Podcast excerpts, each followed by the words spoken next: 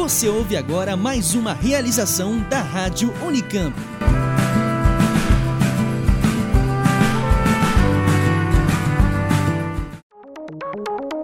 Você está ouvindo Oxigênio. Se eu perguntasse para vocês qual é a droga de abuso mais usada pelos adolescentes, o que você responderia? A maioria das pessoas já pensa nas drogas ilícitas, como maconha, crack ou cocaína. Mas o que as pesquisas mostram é que no Brasil ou no resto do mundo, a droga mais usada e por causa disso a que mais causa problemas para os adolescentes é o álcool. Mas como lidar com isso? Simplesmente proibir não vai funcionar, afinal de contas, vender ou dar bebidas alcoólicas para menores já é ilegal. Felizmente, existem cientistas dedicados a estudar quais são os métodos mais eficazes de prevenir o abuso de álcool por adolescentes. Vou conversar hoje com uma delas. Esse é o Oxilab Álcool e Adolescentes.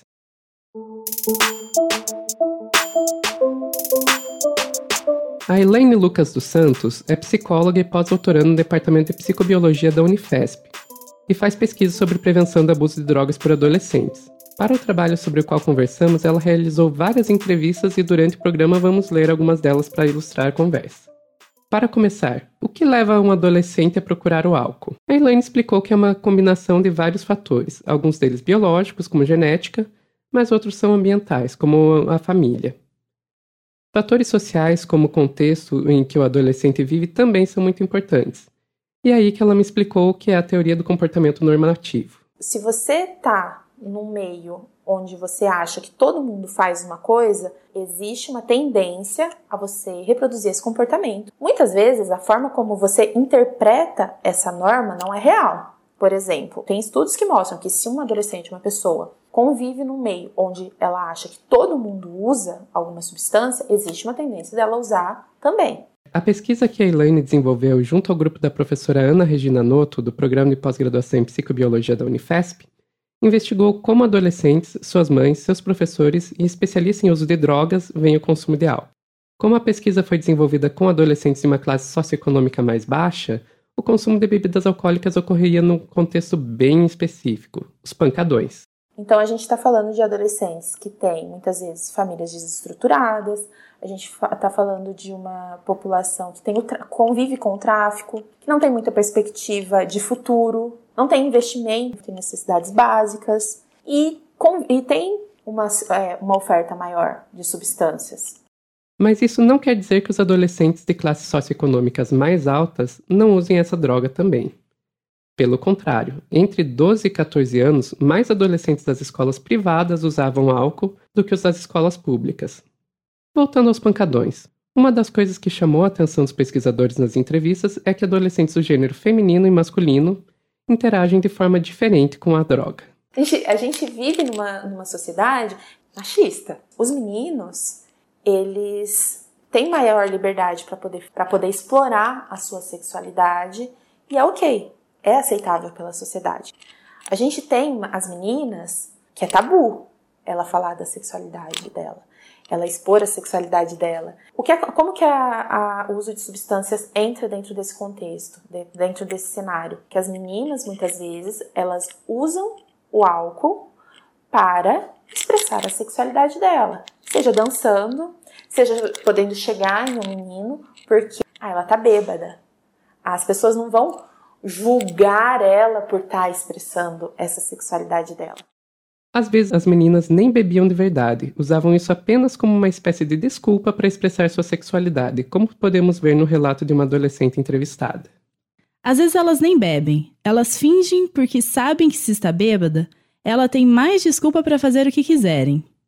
Então ela finge que bebe para poder dar para o cara e no outro dia falar que estava bêbada. Adolescente do gênero feminino. Já os meninos, a gente vive numa sociedade em que o menino, desde muito cedo, ele tem que provar que é macho, que ele tem que provar que é forte. A bebida, ela entra como uma prova dessa macheza toda, como se fosse provar a testosterona do menino. Então, assim, ah, o pai, muitas vezes, ele estimula o filho, ah, bebe a cerveja, né? Meu pai sempre toma um copinho daquelas pingas à noite. Ele até me chama para beber com ele enquanto a janta fica pronta. Adolescente do gênero masculino.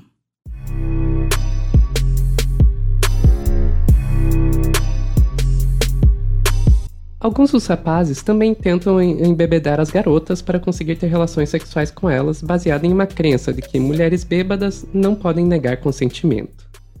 Os moleques não chapam, mas viram tequila, vodka nas meninas, aí elas vão bebendo, vão ficando facinho, adolescente do gênero masculino.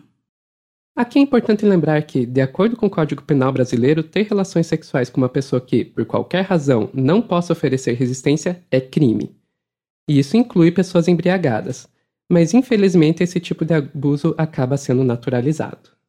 A menina vai quase pelada, fica dançando e aceitando bebida de qualquer menino. Eles arrancam a roupa dela mesmo. Ficou bêbada porque quis, esfregou a bunda porque quis. Eles aproveitam. Adolescente do gênero feminino. De acordo com a Elaine, esses adolescentes não percebem o problema com isso. Nem os meninos, nem as meninas. Eles às vezes vão até mais longe pessoas é, filmando e compartilhando imagens, muitas vezes de menores. E a gente vive numa sociedade que pode estar uma menina e um menino em um vídeo. A menina, ela vai sofrer muito mais as consequências do julgamento moral disso do que o menino. A fofoca na escola é mais com as mulheres, homem não. Onde eu moro mesmo, tem muitas meninas que fazem sexo com mais de uma pessoa.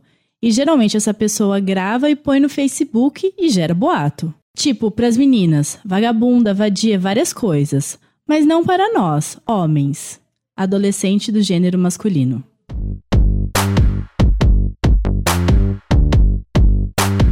Vendo os problemas que o álcool pode causar para esses adolescentes, começamos a nos perguntar: como os pais estão lidando com isso? Essa pesquisa também entrevistou a mãe desses adolescentes e viu que elas de fato se preocupam, mas muitas vezes não sabem o que fazer. Tem a questão do limite também. Como que faz? Se eu cobro, eu sou chata. Se eu deixo livre, todo mundo me condena que eu deixo meu filho solto, ao Deus dará. Relato de uma mãe.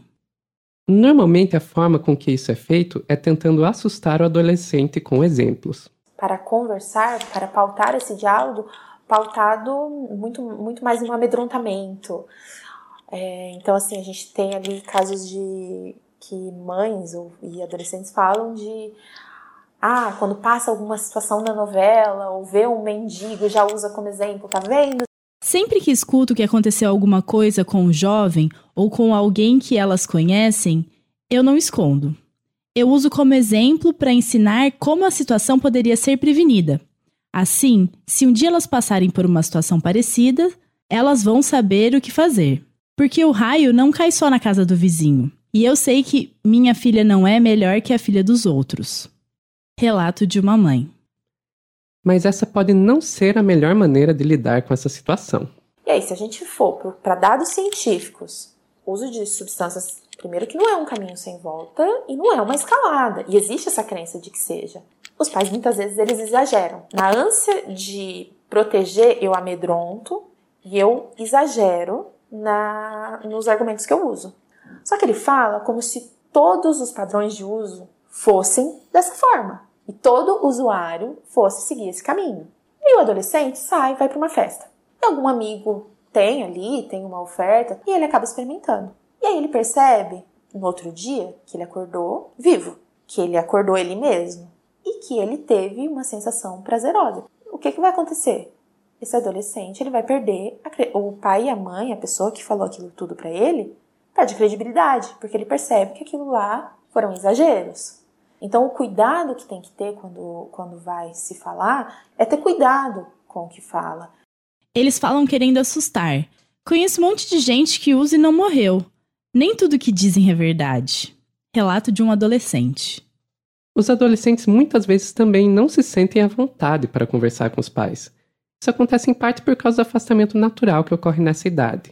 É normal os adolescentes começarem a buscar mais espaço e autonomia. Mas outro fator importante é o medo de represálias, dos castigos e da perda da confiança. A minha mãe sempre fala que se eu fizer alguma coisa que faça ela perder a confiança em mim, eu nunca mais vou reconquistar a confiança. Eu já experimentei lança, já fiz cada coisa, mas não dá para falar para ela, ela jamais entenderia. Relato de um adolescente.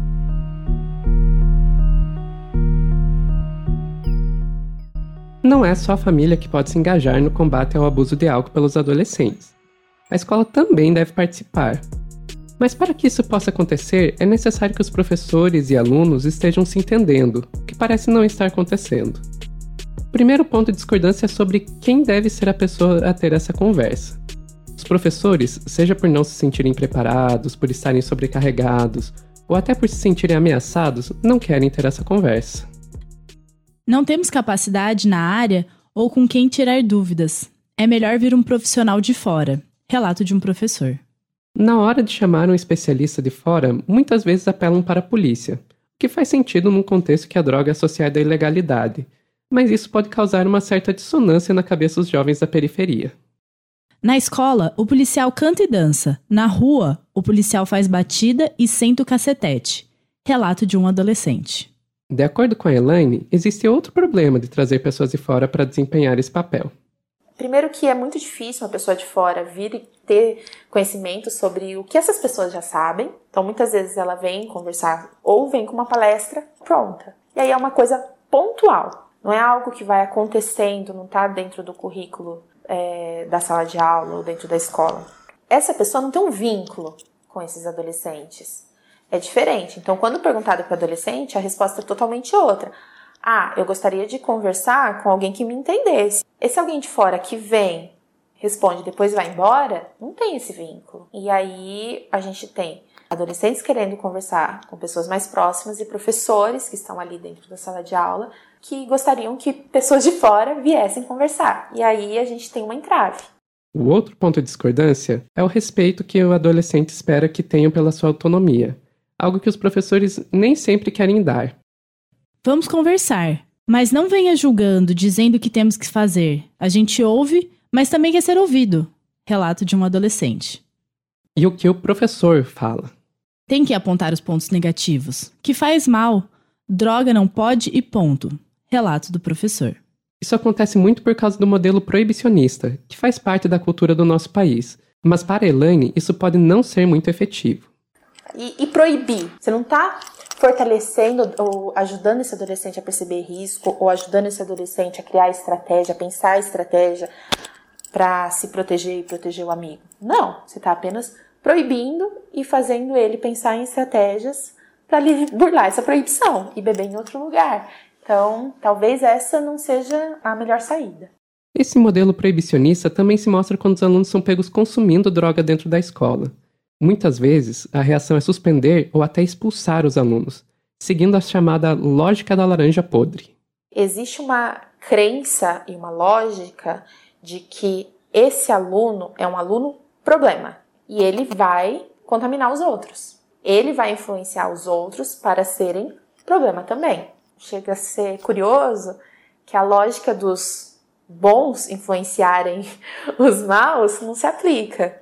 Né? A laranja boa não. Não, laranja podre vai contaminar os outros, mas não acolhe esse adolescente. Não, não, não olha e identifica assim, os alunos que têm um potencial de líder dentro de um grupo para acolher esse adolescente. Não, uma outra forma de lidar com a situação é através da redução de riscos. Perguntei para a Elaine o que isso significa e se realmente funciona.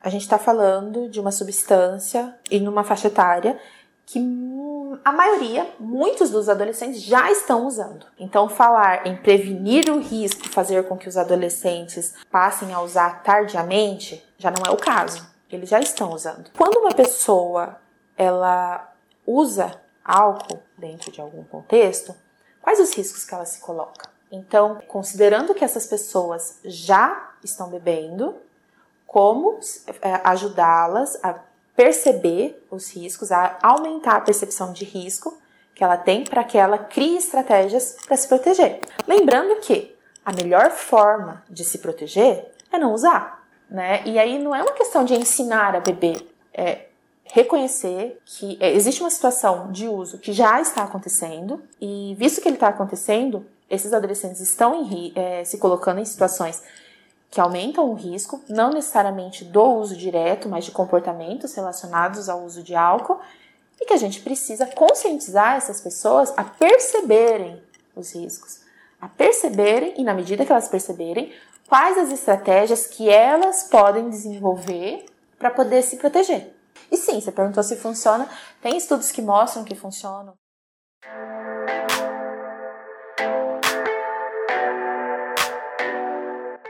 Bem, de fato é um problema complexo sobre o qual todos têm uma opinião. Esperamos ter contribuído com algo ao trazer uma abordagem mais científica para a discussão.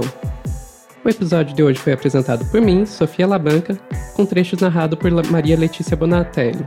Coordenação da Simone Paloni, os trabalhos técnicos são do Gustavo Campos e do Otávio Augusto, da Rádio Unicamp. Esse programa fez parte de um projeto de pesquisa financiado pelo programa Mídia Ciência da FAPESP. Se você gostou do nosso programa, avalie a gente lá no iTunes ou em qualquer que seja o aplicativo que você use para ouvir nosso podcast. Também nos siga nas redes sociais, Facebook, Twitter e Instagram.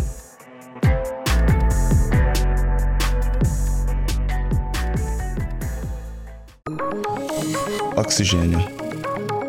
Um programa de ciência, cultura e tecnologia produzido pelo LabJor em colaboração com a Rádio Unicamp.